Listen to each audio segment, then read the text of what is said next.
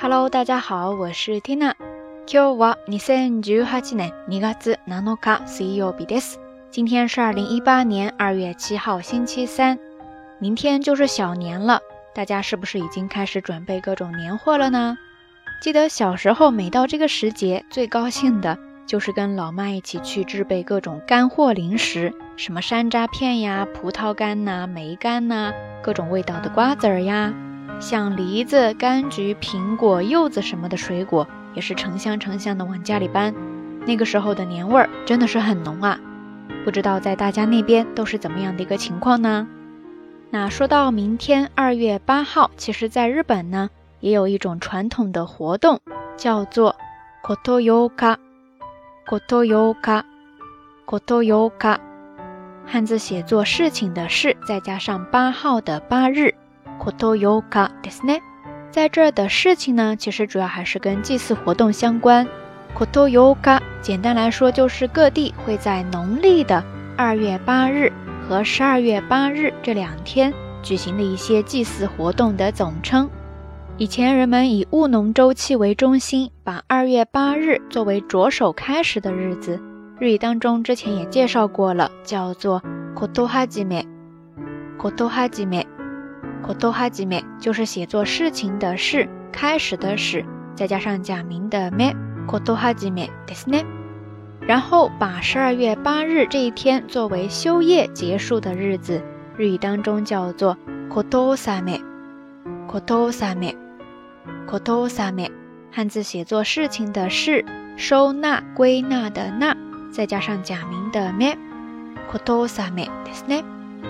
或者又以正月活动为中心，反过来把十二月八日作为开始，二月八日作为结束。不管怎么说，这两天哈是带有很强的祭祀活动的含义在里面的。